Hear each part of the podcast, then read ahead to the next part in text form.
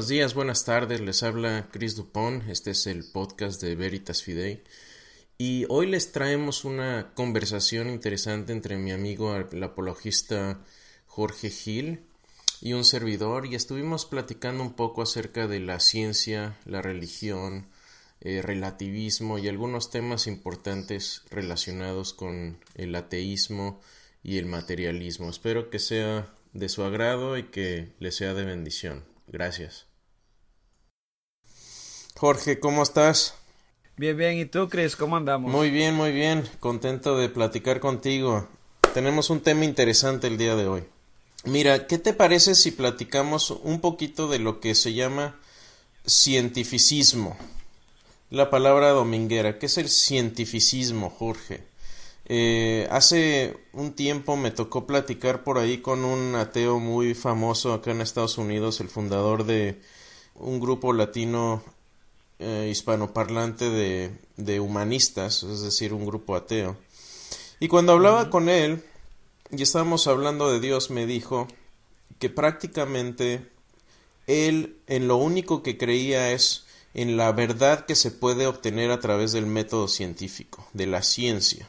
¿Cómo respondemos? qué, podemos decirles a, nuestros amigos que nos están escuchando cuando escuchen decir a alguien, sabes que yo solo creo en lo que puede decirnos la ciencia? ¿Se te hace común esto, Jorge? ¿Te has topado con ello? Pues, uh, Chris, para serte sincero, eh, en, en, el mundo de la, del Internet, no cortado las distancias, nosotros vemos usualmente una gran mayoría de, ateos y agnósticos que, que o te dicen que solo pueden creer en lo que es tangible, en lo que es concreto, en lo que es físico y en los estudios a base de, de, estas realidades o que no pueden saber eh, algo eh, concretamente entonces este optan eh, decir que no pueden pero yo creo que esto es, es una una marca que se está haciendo más evidente como, vemos. Eh, no sé si tú te acuerdas del, del científico Carl, Sagan, donde él, decía que el cosmos era todo lo que es, lo que ha sido y lo que será. Y yo me imagino que estos, estos ateos se basan en esta vista eh, naturalista o materialista, ¿no? De, de, de hacer, eh, hacer estas declaraciones, pero, pero me parece que, que cometen un, un error clave que, que lo que ellos dicen y afirman lo hacen por medio de información, o sea, de sus palabras, y utilizando sus mentes, y ninguna de estas dos cosas son materiales. Entonces, este, creo que desde el arranque están errando en, en la afirmación que ellos hacen y en basar su cosmovisión completa en, en, en, esta creencia que pues en realidad es, es muy difícil de mantener. Sí, el, el, materialismo, ¿no? De lo que hablamos es prácticamente eh, ellos, muchos creen que eh, lo material simplemente lo que puedes medir, materia, energía, es todo lo que existe en el universo y lo demás son, eh, como dicen ellos, cuentos de hadas, ¿no? Unicornios rosados y, y como decimos acá en Estados Unidos, pie in the sky, ¿no? Jorge, ¿qué podemos contestarle a una persona que se ascribe a esta cosmovisión que dice, sabes que yo soy naturalista, yo creo que solamente existe lo que podemos ver, lo que podemos tocar, lo que podemos medir.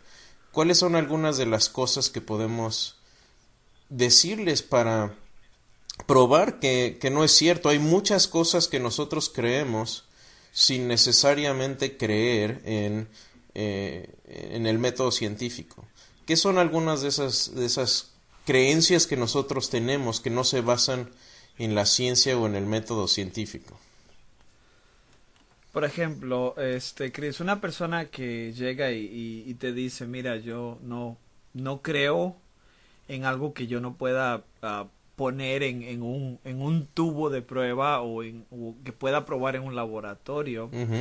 Este, simplemente eh, está eh, poniéndose como tiro al blanco en el sentido de que si yo fuera a preguntarle a esta persona, bueno, ¿podrías probarme que el mundo no fue, eh, no, no acaba de, entrar en existencia hace cinco minutos? puede ser que, que, hey, que, que eh, seas un, como en inglés le dicen, brain in the vat, ¿no? Que seas, eres, eres un, un, cerebro conectado a una supercomputadora y todos tus sentidos y todas tus reacciones y todas tus, tus memorias, todos tus recuerdos hayan sido, este, implantados en ti como un tipo Matrix ah, eh, y, y, estas son cosas que, que son irrefutables. O sea la persona podría decir bueno es que yo tengo recuerdos y yo puedo ver mis manos y, y tú le puedes llegar a decir hey bueno eso pues es porque eh, los que están controlando eh, tu, tu, memoria, tu realidad virtual, te están haciendo creer estas cosas. Entonces yo creo que desde el principio estas personas estarían poniéndose en, en, en, una posición peligrosa, más que hay otras cosas, hay realidades eh, que, que, no son científicas y que, que no son, que no son eh, físicas, que no son materiales como la lógica, las matemáticas, este, la realidad de que, de que utilizamos nuestros sentidos y que no dudamos de ellos sin tener una buena razón para esto. Claro, la, eh, como dices, Jorge, la lógica y las matemáticas no las puedes probar científicamente. De hecho, la lógica y las matemáticas son presupuestas por la ciencia. De hecho, uno no puede empezar a hacer ciencia sin el uso de la lógica y las matemáticas. Entonces, por eso dicen que la ciencia es esclava de la filosofía, porque la filosofía le da las herramientas a la ciencia para poder hacer ciencia en sí. Eh, excelente punto. ¿Qué, otro, qué otras cosas no eh, la, ciencia necesita asumir para poder funcionar? Pues eh, inmediatamente asume que es imposible abordar el, el campo de la ciencia sin creer previamente que tu mente está trabajando correctamente, o sea, que tu, que tu mente es, es fiable. Claro. ¿No? Este, y si tú vienes o, crees, eh, eh, centras eh, tu cosmovisión en un paradigma darwinista ah, o evolutivo, tu cerebro no ha evolucionado para saber la verdad, tu cerebro ha evolucionado para sobrevivir y la sobrevivencia no tiene nada que ver con la verdad. Claro, yo, yo lo que les digo, bueno, ¿cómo sabes que lo que estás pensando es verdad si tu cerebro es el producto de un proceso ciego y no guiado? Y es prácticamente como decir, bueno, tenemos un montón de átomos en movimiento y tienes una licuadora cósmica, pusiste átomos adentro y le prendiste una vez y salió, salieron galaxias, le prendiste otra vez y salieron eh, planetas, le prendiste otra vez y salió el planeta Tierra, lo volviste a prender, salió vida en el planeta Tierra y lo volviste a prender y salieron humanos y lo volviste a prender y salieron liberales, ¿no? Pero prácticamente ese es el proceso. Entonces, ¿cómo confiar? Y de hecho Darwin esto es lo que dijo, ¿cómo, cómo confiar en una mente evolucionada de esta forma, es decir, cómo confiar en la mente de un mono si esta es la forma en que vino a surgir el, eh, el cerebro, la mente, ¿no? Entonces, sí, tiene razón, esa es, esa es otra. Otra, por ejemplo, que tenemos que asumir es el, es el lenguaje. El lenguaje nos, nos funciona para comunicarnos y el científico tiene que asumir que el lenguaje es una forma adecuada de postular eh, paradigmas científicos, de hacer teorías, etcétera, etcétera. ¿Qué otra cosa, por ejemplo? ¿Qué tal de verdades? Eh, la mente ya la mencionamos. ¿Qué tal la realidad? Ya la mencionamos. La confiabilidad de los sentidos. ¿Qué tal la, la verdad, Jorge? La verdad. Eh, ¿Existe la verdad o no? bueno, pues este todo depende. Primero tenemos que aclarar el término de verdad porque pues en esta era posmoderna eh, el término de la verdad se, se, se, utiliza de una manera muy muy muy vaga muy muy muy laxa claro este, exactamente debemos de, de, de clarificar primero que, que, la verdad cuando nosotros este hablamos de la verdad estamos hablando de una verdad objetiva que es verdad para ti es verdad para mí en todo el tiempo en todo lugar y darnos cuenta que la verdad no se crea, sino que se descubre, ¿no? Exacto. Este, no estamos hablando de, de verdades relativas, a ti te gusta la vainilla, a mí me gusta el chocolate, etcétera, etcétera. Eso lo vemos mucho, especialmente en las comunidades en línea, ¿no? Como en foros de Facebook, uh, lo vemos en, en, en comentarios de Twitter. Eh, y yo creo que primero tenemos que saber que hay verdades objetivas. Es más, la verdad en sí es objetiva. Eh, tal vez nosotros podamos tener una vista subjetiva de ciertas cosas, como el hecho de que a ti te guste la vainilla y a mí me gusta el helado de chocolate, pero esa verdad es objetiva si la vemos desde afuera. A ti te gusta la vainilla todo el tiempo en cualquier lugar y eso es verdad para cualquier persona en cualquier parte del mundo, cualquier hora del día, que a Chris Dupont le gusta la vainilla en vez del chocolate. Entonces, hay ciertas cosas que mucha gente no entiende, este, porque han sido timadas en pensar que, que estas verdades son simplemente subjetivas. Ahora, una de las de las eh, evidencias cuando hablamos con eh, cientificistas o naturalistas o materialistas es este eh, el hecho de que el naturalismo es ontológicamente reduccionista. O sea que gente como Richard Dawkins o Stephen Hawking dicen este que nosotros somos nada más ciertas cosas. Por ejemplo Richard Dawkins dice que el universo es nada más una colección de átomos en movimiento. Este Stephen Hawking dice que nosotros no somos nada más que máquinas biológicas. Entonces, cuando comenzamos a ver esto, tenemos que asumir que nuestros cerebros, nuestra masa gris, nuestra masa cerebral es exactamente igual que nuestra mente. O sea, no hay distinción. Entonces, nuestras memorias, nuestros pensamientos, todo lo que sucede dentro de nuestras mentes es exactamente lo mismo que está sucediendo dentro de nuestros cerebros. O sea, para una persona como, como el cristiano que entiende eh, la propiedad dualista de la mente y, y de, o sea, de lo, de, lo, de lo que no es físico y lo que es físico, este, y saber que las dos cosas están íntimamente relacionadas. O sea, si una persona eh, tiene algún tipo de derrame cerebral y, y, ya no es capaz de hablar, no quiere decir que su mente haya dejado de funcionar, sino que el vehículo por el cual esta mente este, era capaz de funcionar normalmente ha sido averiado. Es como, como yo, eh, eh, yo creo que en una de las charlas escuché a JP Morland decir que es como el conductor de un automóvil que queda atrapado dentro del automóvil y ahora este automóvil está averiado y aunque el conductor esté dentro de este automóvil, él está atrapado y no puede mm. salir así. Igual los, los materialistas asumen que la mente y el cerebro, tu masa gris, tu masa cerebral son exactamente lo mismo. Entonces ahí inmediatamente alza la, la, eh, eh, la pregunta de dónde viene nuestra conciencia, de dónde viene ese sentido de que tú eres tú. Por ejemplo, mira, eh, Jorge, este, nosotros tiene, tiene, razón. Mira, yo uh, permíteme que te interrumpa un momento porque es interesantísimo lo que estás diciendo. Ah, hace hace un semestre tuve una clase con JP Morgan y estábamos precisamente hablando de esto.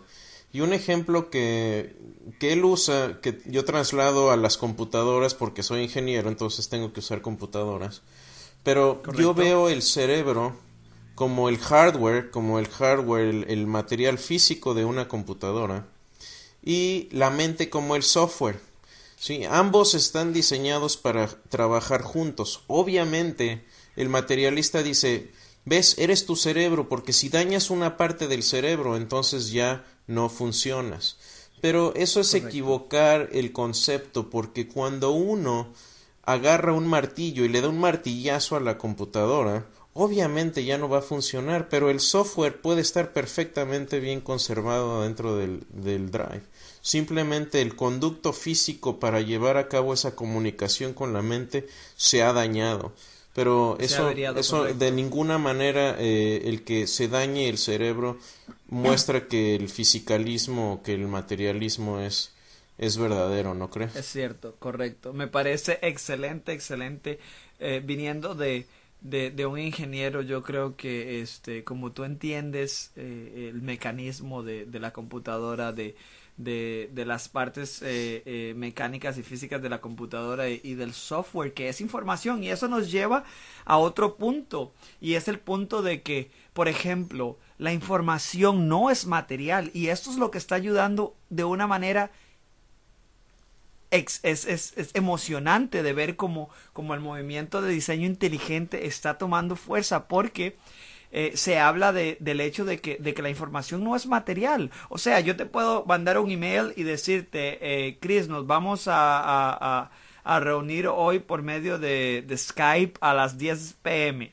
Claro. Eh, o yo te puedo mandar una carta por, por el correo eh, escrito con tinta negra en, un- en una página de papel blanco que diga Chris, nos vamos a, hablar es, el miércoles a las 9 pm por medio de Skype.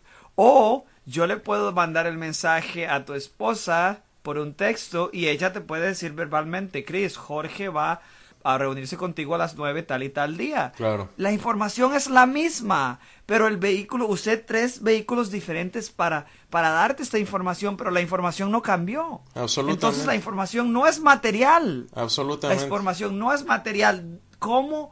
O sea, los, los, los, los, los ateos, los cientificistas, los materialistas, los naturalistas, no pueden dar cuenta de esta información que no es material, no solo por el hecho de que ellos están equivocando la mente con el cerebro, sino que cada una de cada una de las de los trillones de células dentro de sus cuerpos tienen tanta información dentro que podrían llenar tu 20 volúmenes enciclopédicos con solo una Una de, la- de esas de- células. de- de las de las de una de las células. Entonces están metiéndose eh, literalmente en la boca del león cuando hacen este tipo de afirmaciones Claro. por ejemplo Thomas el filósofo Thomas Nagel dice que que la conciencia que el hecho de que nosotros somos seres conscientes es el obstáculo más difícil que tiene el naturalismo que se basa solo en fuentes de ciencia física. O sea, un agnóstico, una persona que no cree en Dios, dice que el paradigma naturalista o cientificista es casi seguro que es falso, Claro. por el simple hecho de que agentes no conscientes no crean agentes conscientes. Exacto. O sea, para que una mente sea creada, una mente tiene que venir de una mente. Ahora, las mentes de nosotros y nosotros como seres humanos somos contingentes. Exacto. O sea, dependemos, dependemos de otras cosas para existir, existir como la materia. Pero una mente que es completamente necesaria puede, y si tiene voluntad, puede crear mentes como nosotros que en cierto modo nos eh, sea- seamos semejantes a, a esta mente, a esta gran mente, a esta mente máxima. ¿no? Que, tampoco es material. Claro, y eh, eso es un gran punto, Jorge. ¿Sabes qué otra cosa también es muy difícil de explicar en esta cuestión de la mente? Es el libre albedrío. Es decir, si nuestro cerebro es simplemente una masa gris de células, química y electricidad, ¿cómo explicamos que cuando tú levantas el brazo, el brazo se mueve? Ahora, si tú vas a afirmar que eres materialista, entonces lo que tienes que afirmar es que el libre albedrío no existe, no tienes voluntad propia, porque el movimiento de tu brazo simplemente es la culminación de estados mentales, químicos y físicos anteriores. Entonces, si vas a ser materialista, tienes que hacerte automáticamente también, si quieres ser honesto, tienes que negar el libre albedrío y de hecho es lo que muchos han tenido, muchos materialistas, filósofos materialistas han tenido que hacer, han tenido que le- el- eh, negar la intuición de que tenemos libre albedrío, simplemente lo ven como una simple ficción. Entonces, ahora mismo que estoy hablando contigo, eh, simplemente no estoy haciéndolo yo, lo está haciendo mi cerebro como consecuencia de estados mentales anteriores y simplemente no tengo libre albedrío, lo que va totalmente en contra de nuestra intuición. ¿Qué tal? Eh, ¿qué tal? simplemente estás reaccionando. Exactamente. Estás reaccionando, correcto. Como una amiba gigante. Unas amibas más grandes que otras, pero somos como amibas. ¿Qué tal eh, valores morales, eh, Jorge? Eso era lo que es exactamente, exactamente perfecto en que, en que, en que llevaste el pensamiento de eh, el libre albedrío, el hecho de que, de que se, se toma desde un, desde, desde un, de, un ángulo este, determinista de que todo lo que sucede es por causa de acciones anteriores y estas a las anteriores y estas a las anteriores. Mm, Entonces, inmediatamente, esto implica, Chris, que, que valores morales, no solo valores morales, pero culpabilidad sale fuera de la ventana. O sea, nadie sería culpable. Entonces, ¿para qué, para qué hay cárceles? Ah, ¿para qué, ¿Por qué manejamos conceptos de bien y el mal? ¿Por qué manejamos conceptos de culpabilidad o de inocencia? ¿Tú, ¿tú crees que, Jorge, ¿tú crees que, ¿tú crees que funcionaría si vas con el juez y le dices, sabes que el, el robo que acabo de hacer en la tienda lo hice fuera de mi voluntad, no tenía yo libre albedrío porque yo creo en el materialismo. ¿Crees que nos va a servir eso enfrente del juez? pues por supuesto que no. Tú sabes que e, es, es, como hablamos sobre la, sobre la realidad eh, objetiva y, subjetiva. O sea, si, si yo llego y voy a, a 90 millas por hora en la interestatal y me para el policía y me dice, oye, eh, voy, a, voy a quitarte tu licencia y vas a tener que llamar a alguien para que te traiga porque vas a recibir un, una multa por exceso de velocidad y yo le digo, hey, eso tal vez sea verdad para ti, pero no es verdad para mí. Por supuesto que no trabaja así. Este, y, y, y el problema es que si eliminamos este el libre albedrío, si eliminamos esta voluntad que es dada por Dios, es más, si eliminamos a Dios del todo, no hay bases racionales para la verdad. ¿Por qué? Porque nuestras mentes serían nuestros cerebros, nuestros cerebros estarían solo reaccionando y algo que reacciona no tiene libre albedrío, como dices tú, no tiene voluntad propia. Así que no es culpable o inocente de nada. Es una reacción nada más. Es como cuando mi perro, cuando mi perro rasca la puerta y me dice tengo que ir afuera. Claro. Ok, él está, él está él no está racionalizando, él, él está reaccionando a lo, que, a, lo que su cuerpo le dice nada más. Y es una tragedia porque, Jorge, no podríamos tampoco decir que el holocausto fue algo objetivamente perverso o que el genocidio, eh, genocidio en Ruanda fue algo eh, malévolo. Y, y, lo interesante es que incluso los, científicos eh, tienen un sentido profundo de lo, que es el bien y el mal. De hecho, los científicos tienen que adherirse a ciertas ciertos estándares de ética, es decir, no deben plagiar sus trabajos, deben reportar sus trabajos y sus investigaciones de manera honesta y objetiva. Honesta, correcto.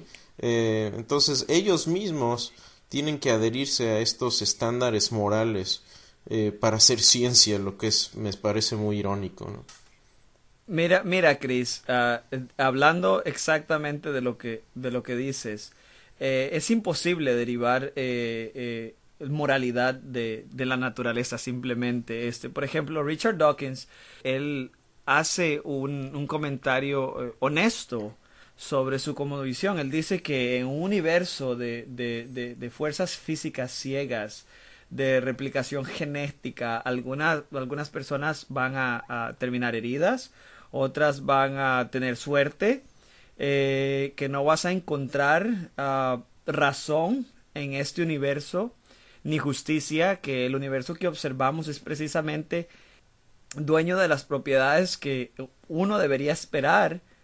Si al fondo no hay diseño, no hay propósito, no hay bien, no hay mal, no hay nada más que una indiferencia y que el D del que el ADN ni siquiera no le importa que el ADN solo es claro. y que nosotros bailamos a la música de este ADN. Así, lo que, eh, eh, en resumen, lo que él está diciendo es que lo que vemos en este mundo, que no hay bien, que no hay mal, que todo es, como, como decías tú, es, es, es, este, es esta cadena, es este dominó eh, eh, galáctico de, de, reacciones. Es una licuadora cósmica. Este, exactamente, esta licuadora cósmica donde, donde nosotros somos solo eh, eh, estos, estos granitos de arena. Átomos de carbono, ¿no?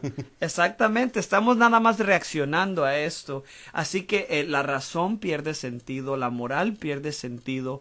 Pero al momento, al momento, y cuando este, yo no sé si tú hayas uh, tenido una clase con Greg Kokel, pero uh, Greg Kokel uh, eh, eh, te dice que lo primero que se debe hacer es buscar el interés de esta persona eh, este, que niega que niega este alguna responsabilidad moral o alguna objetividad moral claro y buscar lo que a esta persona le gusta, lo que a esta persona la apasiona. Por ejemplo, si yo voy donde un relativista moral que me dice, este, bueno, eso tal vez sea verdad para ti, tal vez no es verdad para mí, etcétera, etcétera. Y yo sé que a esta persona le encanta, le encanta su, su, uh, su vehículo nuevo. Y yo llego y le digo, este, eh, ¿tú eres relativista moral? Eh, sí, le digo yo, pues, ¿qué piensas tú de, de, de tu vehículo nuevo. Ah, pues me encanta, le digo yo, ¿qué tal si este vamos y lo rayamos con, con un destornillador? Esta persona inmediatamente va a brincar y va a decir que no. Claro. Y yo le voy a decir, pero ¿por qué no? Eso está bien, está mal para ti, pero no está mal para mí. Exacto. Vamos a tener una fiesta, vamos a hacer graffiti con un par de destornilladores en, en, el, en, el, en el lado de tu carro. Y ellos van a decir, por supuesto que no. ¿Por qué? Porque las personas saben que adentro todos somos todos creemos en, en, verdades objetivas, ¿no? Y exactamente creemos en el bien, creemos en el mal. Una persona, tal vez por querer, como Richard Dawkins, por querer ser fiel a, a las implicaciones de su conmovisión, dicen, o sea, le dan solo servicio de los labios para afuera a estas afirmaciones, pero por dentro saben muy bien que no pueden sostenerlas, no pueden sostenerlas. Si una, si una persona te dice, ¿Cómo te sientes tú? Y, discúlpeme por el ejemplo que voy a poner, pero, pero si una persona dice, ¿cómo te sientes tú sobre un bebé de, de año y medio de, edad?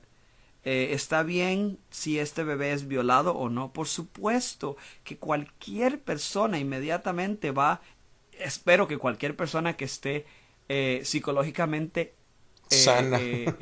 Eh, eh, sana, ¿no? Que diga que esto es, esto es, es, maldad, que esto es incorrecto, que esto es una atrocidad. De hecho, Jorge, el, el, filósofo de la ciencia Michael Roos dice que el que diga que está bien torturar a niños por diversión está tan equivocado como la persona que dice 2 más 2 igual a 5. Correcto. Es, y este hombre es ateo, no es un, una persona creyente. Correcto, correcto. Es, es, es, yo creo que uno de los puntos más, más, este, más eh, fuertes, eh, eh, William Lane Craig utiliza su, su, su, famoso silogismo, ¿no? Donde él dice que si valores y deberes morales no existen, Dios no existe. Claro. Pero él dice, valores, objetivos morales y, y deberes morales existen Exacto. Por consecuente, Dios existe. O sea, al momento de que tú dices que los valores morales y los deberes morales no existen, pues puedes descartar a Dios. Pero el problema es que sí existen. El problema es que cuando alguien llega y te dice los, los valores morales y los deberes morales no existen y tú le das un puñetazo en la cara y le quitas su iPad, y esta persona inmediatamente dice, hey, eso, está, mal. Tú, le, tú, le, tú le, puedes decir, pero ¿por qué si los, de, los de, la moralidad no existe? Los, no, no, no hay diferencia entre el bien y el mal. Inmediatamente ellos van a caer en la verdad objetiva de que los valores morales y los deberes morales existen. Es así de simple, no importa qué tanto digan de la boca para afuera que son relativistas morales o que la moralidad no existe, y el cientificista lo difícil es que trata de anclar esta moralidad en cualquier cosa que sea física y no se da cuenta que no es un problema epistemológico de cómo aprendemos estas morales, sino que es un problema ontológico de dónde surge, cuál es la fuente de esta moralidad. esta fuente tiene que ser una fuente, tiene que ser una fuente objetiva, tiene que ser una, una fuente que no cambie.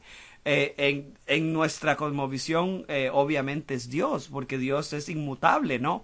Pero en la de ellos, no importa, este Sam Harris y su, y su moral landscape y su, uh, ¿cómo, ¿cómo, le diríamos a, a su moral landscape? Uh, El panorama moral, ¿no? El, ese panorama moral donde él dice que, que, que, que, la moralidad viene de, de, un proceso evolutivo de que nosotros este como, como especie hemos nos hemos quedado con lo bueno y hemos desechado lo, lo, lo, malo para así surgir y para hacer este, eh, para propagar nuestros genes, etcétera, etcétera, está bien. Eh, por un momento démosle, démosle la razón y digamos, está bien, Sam, está bien. La, la moralidad eh, la aprendimos por medio de todas estas cosas, pero no vamos a llegar a una fuente ontológica de la moral. Claro, uno no puede sacar moralidad del átomo de carbono, ¿no crees? Exacto, exacto. ¿Por qué? Porque el átomo no tiene voluntad. Acuérdate, hablamos de la voluntad del libre albedrío. Y no tiene moralidad tampoco, Exactamente. O sea, no, no, o sea, no, uno no le puede decir al átomo, oye, eres culpable de tal y tal cosa porque eh, eh, no, no hay manera de, de, sacar eh, estas cosas. Y, y, el problema es que yo creo que, que esta distinción tan fundamental y tan básica de filosofía 101, ah, ¿no? De, de, la diferencia entre ontología y epistemología es lo que los lleva a esta distinción. ¿Por qué? Porque no importa qué tan difícil o qué tan duro traten de sostenerse de ese último hilo para, para tratar de, de, de no estar en, en disonancia cognitiva, ¿no? de, de, creer que el naturalismo es verdad, eh, tratan de, de, crear cualquier tipo de teorías para tratar de sacar de, de, de un hecho. ¿Tú te acuerdas? Tú habías eh, traducido esto para mí. Uh, you cannot get an ought from an is. Exacto. Uh, sí, no, puede, no puedes obtener un, un deber de uh, simplemente de, de ver cómo, cómo son las cosas. Exactamente, o sea, no de, de, un hecho, de un hecho físico, no puedes sacar un deber. No puedes sacar un deber de un hecho, exacto. Correcto, correcto. Y entonces este, yo creo que caemos en fácilmente en este problema y yo creo que el problema en la internet más que todo es el hecho de que la, la mayoría de estos ateos que vemos en la internet son fans de otros ateos y lo que lo único que hacen es que repiten estos slogans. Ellos no tienen ningún ningún entrenamiento eh, filosófico no tienen eh, ningún tipo de entrenamiento de, pensamiento crítico. O sea eh, son parte de la masa nada más de estas comunidades donde ni siquiera se toman el tiempo para entender los argumentos, sino que ellos creen que entre más duro griten, entre más este, letras mayúsculas pongan y entre más eh, apodos te pongan, más fácil te van a ganar y, y, eso no tiene nada que ver en eso. Nosotros lo que estamos tratando de hacer es de, de, construir ese puente entre la mente y el corazón para que puedan ver claramente la cruz de Cristo. Eso es todo. Exactamente. Exactamente, Jorge. ¿Qué tal, eh, ya para terminar, qué tal juicios estéticos, la belleza? ¿Se puede justificar por el método científico?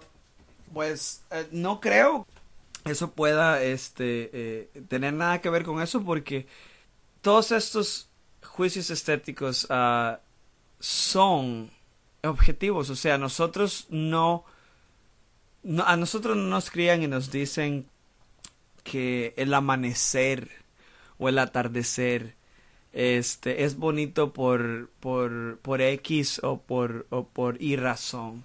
Eh, intuitivamente nosotros deducimos eso, sea que tengamos 5 años de edad o que tengamos 20 años de edad y si somos, si tenemos este una mente sana, ¿no?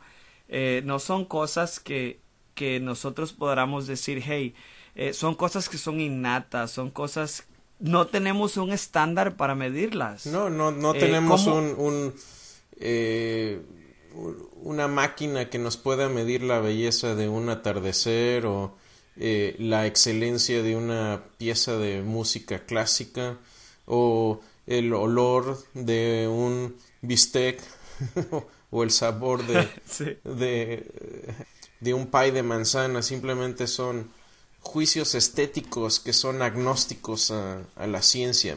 Pero fíjate, lo interesante es que nosotros, por ejemplo, como ingenieros, cuando estamos codificando una pieza de software, y esta pieza de software es eficiente, por ejemplo, o es muy ingeniosa, los ingenieros decimos, vaya, qué elegante está tu código, o qué, eh, qué belleza de, de codificación, o, eh, y, y pasa lo mismo con teorías científicas, a veces las definen como teorías elegantes, por su simplicidad o por, por todo lo que explican y les, les llaman también una, una explicación muy bella o muy elegante, ¿no? Se me hace un poco irónico también. ¿Qué tal finalmente, Jorge? Yo creo que lo más irónico de todo esto es que cuando alguien dice que solo cree en el método científico, esa, esa misma declaración de decir solo creo en lo que dice el método científico, no es, ¿sí? No es un, una declaración que uno pueda meter en una máquina para medirla o no pueda someterlo a la experimentación, entonces se autorrefuta el decir, solo creo en lo que la ciencia me puede decir.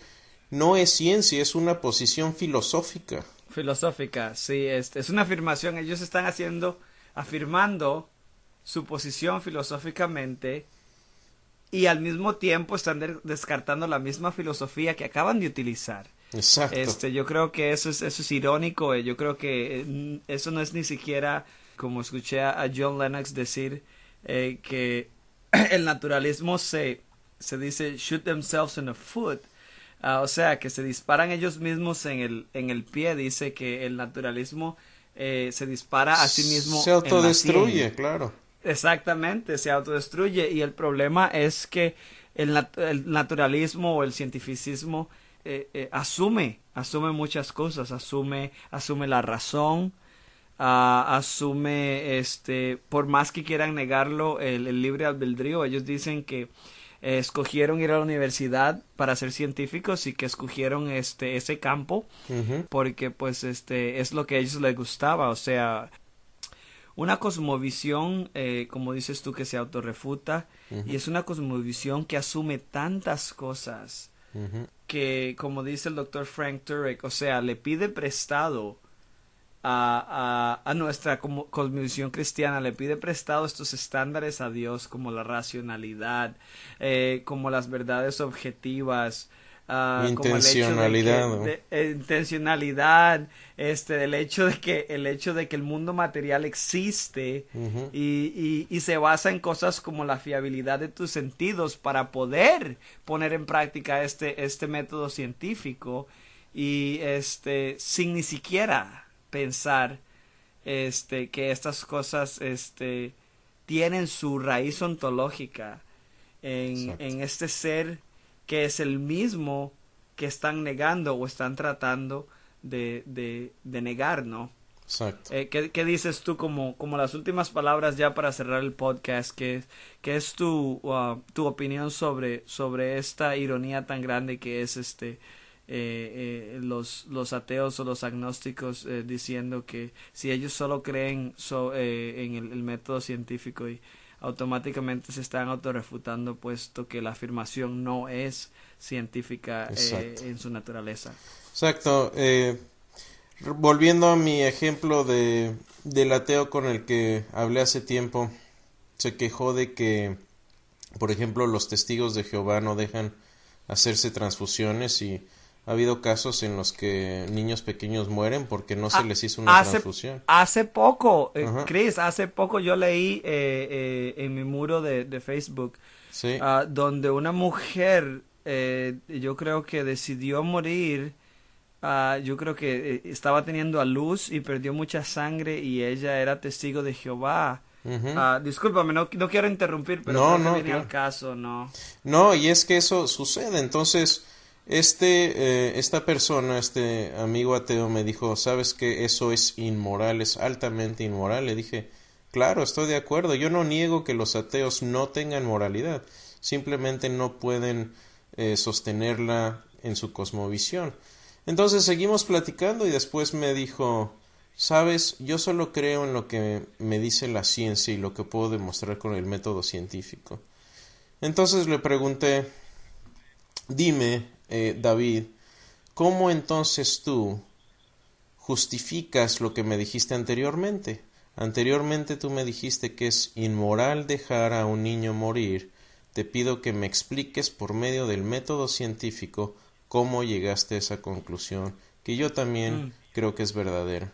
Y Jorge, sigo esperando la respuesta. Mm. Mira, mira qué curioso, ya para cerrar esto, estamos en, estoy en el muro de, de un gran amigo de nosotros, este José Jiménez Chilaver. Hace poco eh, yo hice un, un gráfico ah, con una cita de, de, el doctor William Lane Craig y que dice así, y cito, dice, el hombre moderno pensó que al librarse de Dios se había librado de todo aquello que lo reprimía y ahogaba. Sin embargo, descubrió que al matar a Dios se había dado muerte a sí mismo, porque si no hay Dios, la vida del hombre se vuelve absurda. Un par de comentarios este, eh, en, esa, en, esa, en esa publicación me pareció muy curioso que eh, un, uno de, de, los amigos de, de José dijo que dice, ¿qué persona más vacía? Y se ríe. Por supuesto, ya yo sabía que yo tenía como conocimiento previo de que, de que esta persona no era creyente, ¿no? Y, y me, me, me, pareció, entonces le hice una pregunta, le dice, la cuestión es vacía de qué? Esa fue mi pregunta y el, el muchacho Francisco dice, Ah, de sentido. Y yo le respondí, dice, bueno, me parece interesante cómo llegaste a concluir eso. Estoy seguro de que es fácil de explicar y me encantaría saberlo. ¿Qué es lo que hace este ateo? Este ateo me dice, bueno, muy fácil. Yo tengo 39 años, soy ateo, nunca tuve un Dios y no siento que mi vida le falte nada. Yo le respondí en el comentario siguiente, yo dije, hey, muy bien, gracias por tu opinión, pues de eso no pasa. Pensé que tenías algún argumento válido y consistente, puesto que comentaste como si fuera, como si este fuera el caso. Pero de eso se trata, de ver los dos lados. Lástima que percepciones subjetivas no le suman ni le restan validez a la afirmación de la imagen. Gracias por participar y bendiciones. Ah, y una aclaración. La imagen no implica en ningún momento que la persona, por ejemplo, el ateo o el agnóstico, se sienta vacío, pensar eso es absurdo. La implicación es filosófica, de naturaleza ontológica, no epistémica. Una vez más, muchas gracias. Ahí, evidentemente, él comete la, absurda eh, deducción de pensar que el doctor Craig está hablando de que no puede sentirse uno eh, lleno en una vida como por ejemplo una persona eh, eh, J. Warner Wallace estaba hablando con nosotros cuando fuimos a la CIA y él dice, cuando yo era ateo, dice, mi, mi vida estaba llena, yo tenía una carrera policial, tenía una esposa bella, tenía hijos sanos, eh, tenía todas estas cosas, mi vida iba de viento en popa. Claro. Dice, no, yo no me sentí vacío en ningún momento. Me dice, así que no estamos hablando de que, de que una persona que no crea no se pueda sentir llena. Eh, el problema es que al fondo, al fondo, a la raíz, a la fuente de, de significado, este, si Dios no existe, la vida es absurda. ¿Por qué? Porque no hay justicia, no hay bien, no hay mal. Todas las cosas que hemos hablado durante los últimos 45 minutos no serían absurdas. No, tiene, no tendría exacto. sentido. Exacto, exacto, Jorge. Exacto. Yo creo que tiene razón. Yo creo que la conclusión de todo esto es el naturalismo se autorrefuta y no puede sostenerse por, por, sus propias, por sus propias fuerzas. Jorge, ha sido un placer hablar contigo. Eh, ojalá nos podamos juntar pronto para hacer otro podcast y a los que nos escuchan les damos las gracias por estar con nosotros. Eh, Muchas por gracias mi parte, a todos. Me despido y hasta la próxima. Gracias, Jorge. Igualmente, igualmente, Chris, gracias y esperemos que este eh, nos podamos reunir más a menudo a hablar de temas interesantes, de temas necesarios y eh, tratar de, de ah, soltar eh, los nudos en el razonamiento de muchas personas y tratar de ayudarles a que con esa misma cuerda puedan este, atar su intelecto y su corazón y que al fin de la cuerda puedan ver este, la cruz de Cristo y la salvación que hay en él. Gracias. Chris. De acuerdo, Jorge, y buenas noches. Hasta la próxima.